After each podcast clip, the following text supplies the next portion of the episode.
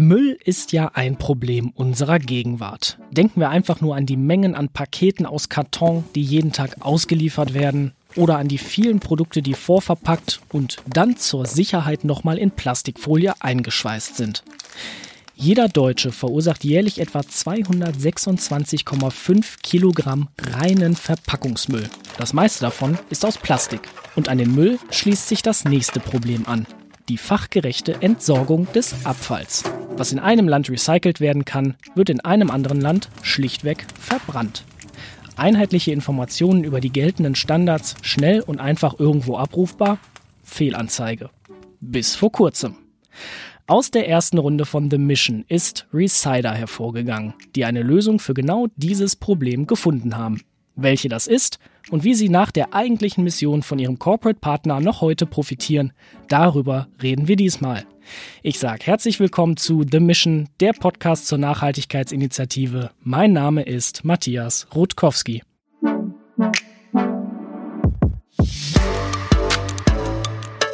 The Mission, der Podcast. Initiative für eine nachhaltige Zukunft. Ich begrüße im Podcast heute zwei Gäste und wir beginnen natürlich bei der Dame. Zugeschaltet aus Freiburg ist Vivian Loftin. Sie ist eine der drei Gründerinnen und Gründer von Resider und The Mission Alumni der ersten Runde. Hallo. Und der zweite im Bunde ist Michael Löscher, Leiter des Handlungsfelds Research der Plastikstrategie Reset Plastik der Schwarzgruppe, zu der unter anderem die Einzelhandelsketten Lidl und Kaufland gehören. Hallo Michael. Einen wunderschönen guten Morgen und herzlichen Dank für die Einladung. Ja, wir haben uns vorab auf das Du geeinigt und dann lasst uns doch einfach mal starten. Vivian, du als Mitgründerin von Resider hast ja deine beiden Co-Gründer bei The Mission kennengelernt. Das Motto der ersten Runde war Waste be Circular, also Abfall, Kreislaufwirtschaft und Recycling. Wie oft musstet ihr euch als Gründer denn die Hände im wahrsten Sinne des Wortes schmutzig machen, bis ihr auf eure Idee gestoßen seid? Ja, tatsächlich mussten wir das äh, einige Male machen. Ähm, ich erinnere mich noch ganz genau, dass wir in, den, in der ersten Zeit, als wir bei The Mission, äh, bei Futury waren, direkt eine der Sortieranlagen ähm, von PreZero auch anschauen konnten. Und ich glaube, das war eins der Schlüsselmomente, wirklich dieses Thema Abfall mal zu riechen anzuschauen und auch zu sehen, was, was heißt denn eigentlich Recycling? Was passiert mit dem gelben Sack, mit dem Verpackungsabfall, den wir entsorgen als Konsument? Also das ist wirklich, glaube ich, eins der wichtigsten Aspekte bei uns, dass wir als Team uns wirklich die Hände schmutzig machen.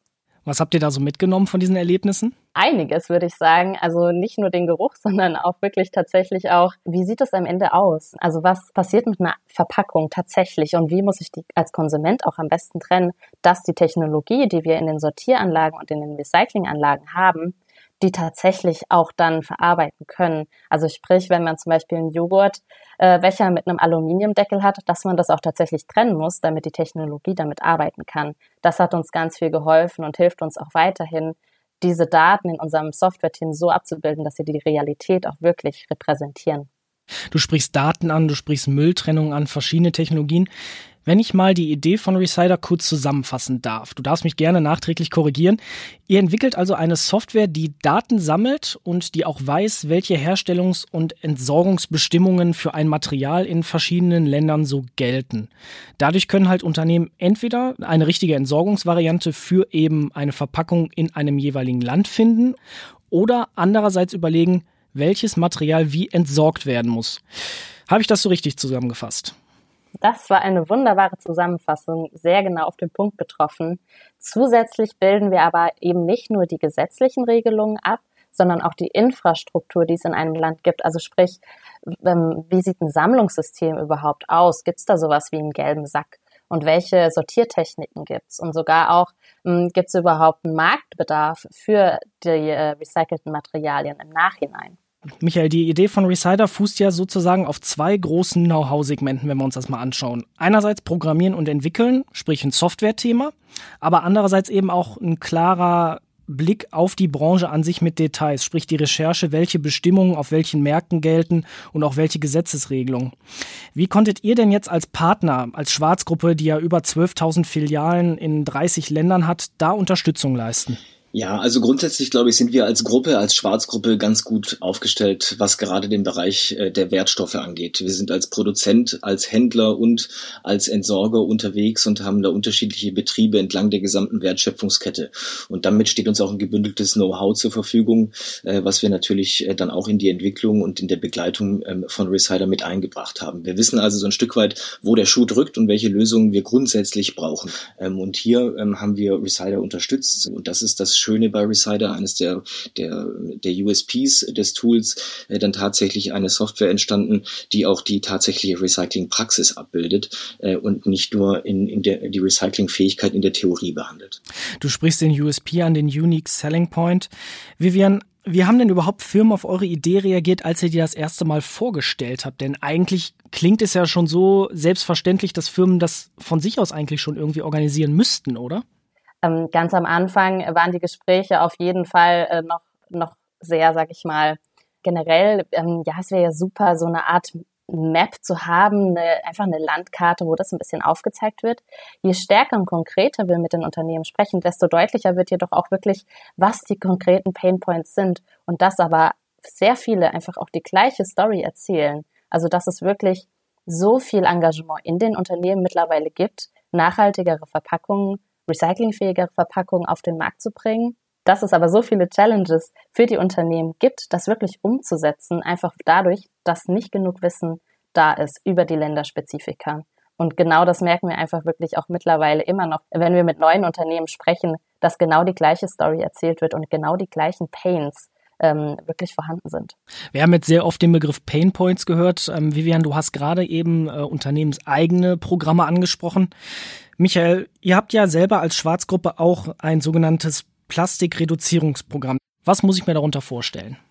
Äh, Reset Plastic ist unsere internationale und gruppenweite Plastikstrategie der Schwarzgruppe. Über diese Strategie bündeln wir die verschiedenen Kompetenzen, die wir in unseren Einzelgesellschaften haben, sowohl bei den ähm, beiden Händlern Lidl und Kaufland, ähm, als auch bei unseren Produktionsbetrieben und ähm, rund um das Thema Entsorgungsmanagement bei der PreZero. Das äh, tun wir in fünf Handlungsfeldern und diese fünf Handlungsfelder in äh, aller Kürze sind Reduce, Recycle, Redesign, Remove und Research. Research. Ähm, und da geht es ähm, im Grunde genommen um den Einsatz von alternativen Materialien, um eine äh, innovative Verpackungsgestaltung, ähm, um neue Wege der Wertstoffsammlung und der Wertstoffsortierung und natürlich auch ähm, kümmern wir uns hier um Recyclingverfahren, äh, um eine Optimierung des mechanischen Recyclings, um Themen wie chemisches Recycling.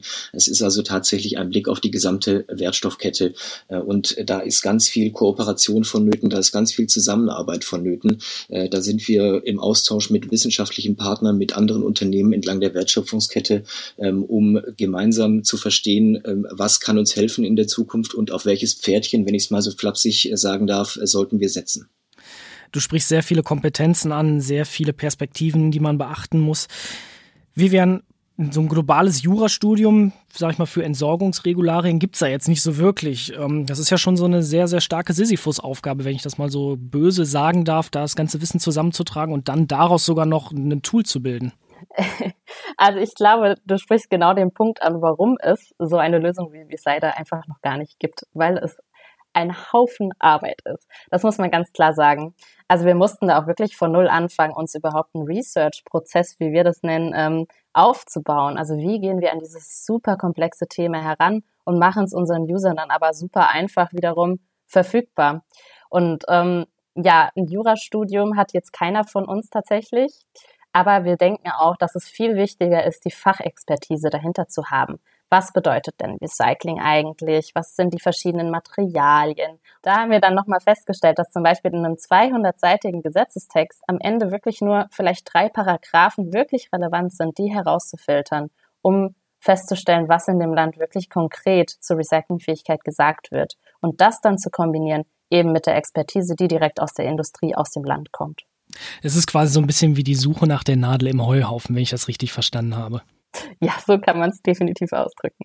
Michael, ähm, du als Experte mit einer Sicht oder mit einem sehr großen Fokus auf den Einzelhandel, sprich auch den Lebensmittelhandel, du kannst ja den Markt auch sehr, sehr gut beurteilen. Was sind denn im Moment so die drei größten Herausforderungen, die der Einzelhandel beim Thema Verpackungsmüll angehen sollte, damit man eben, was The Mission ja abzielt, mehr Nachhaltigkeit auch dort etablieren kann?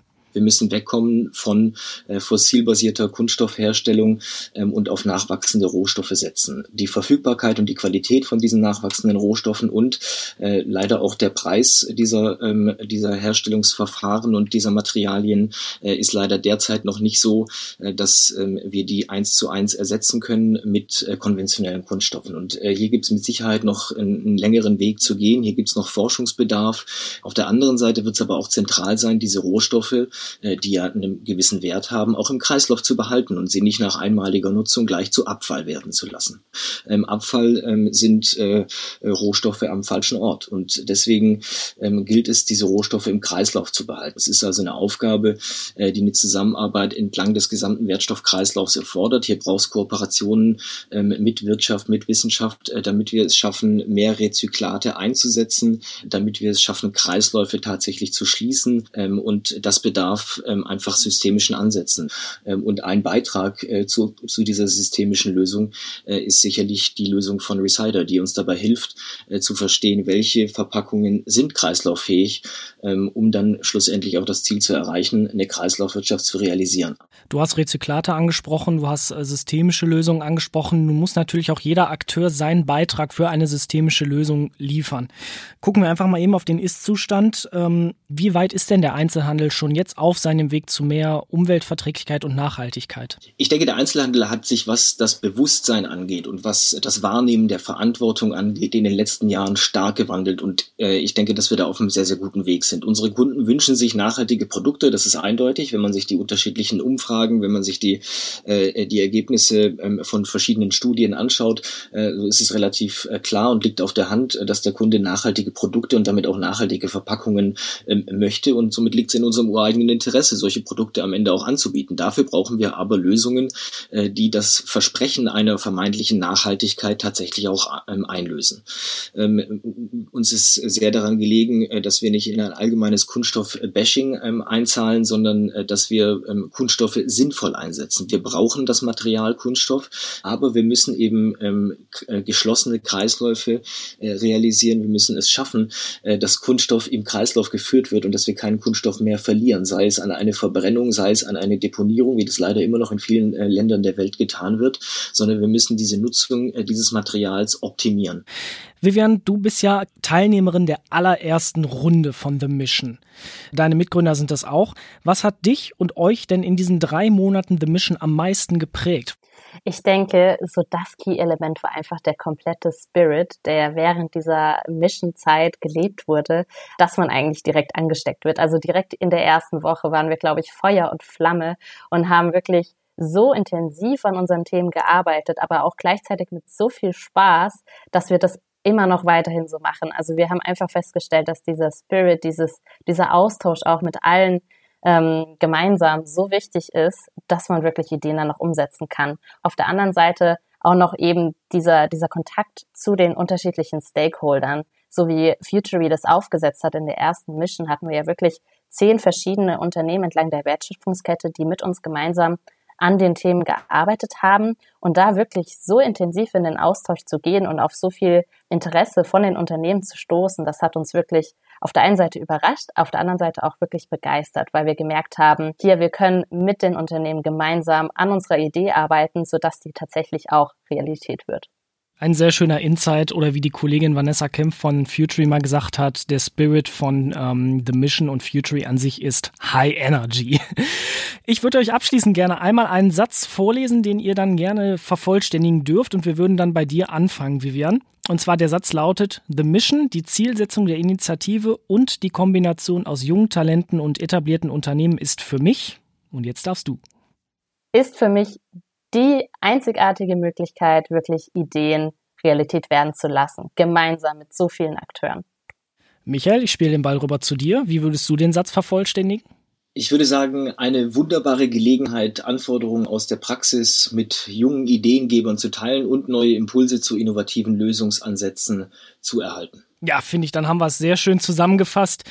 Ich danke an dieser Stelle einmal Vivian Loftin von Resider, einem Startup, das aus der allerersten Runde von The Mission hervorgegangen ist, und an den Corporate Partner Michael Löscher von der Schwarzgruppe. Danke fürs Gespräch und wir, liebe Hörerinnen und Hörer, hören uns in zwei Wochen wieder zu einer neuen Folge The Mission, der Podcast zur Nachhaltigkeitsinitiative. Bis dahin, ciao. The Mission, der Podcast. Das Hörerlebnis zur Nachhaltigkeitsinitiative von Deutsche Bank, Futury, Bain Company, PreZero und der Handelsblatt Media Group.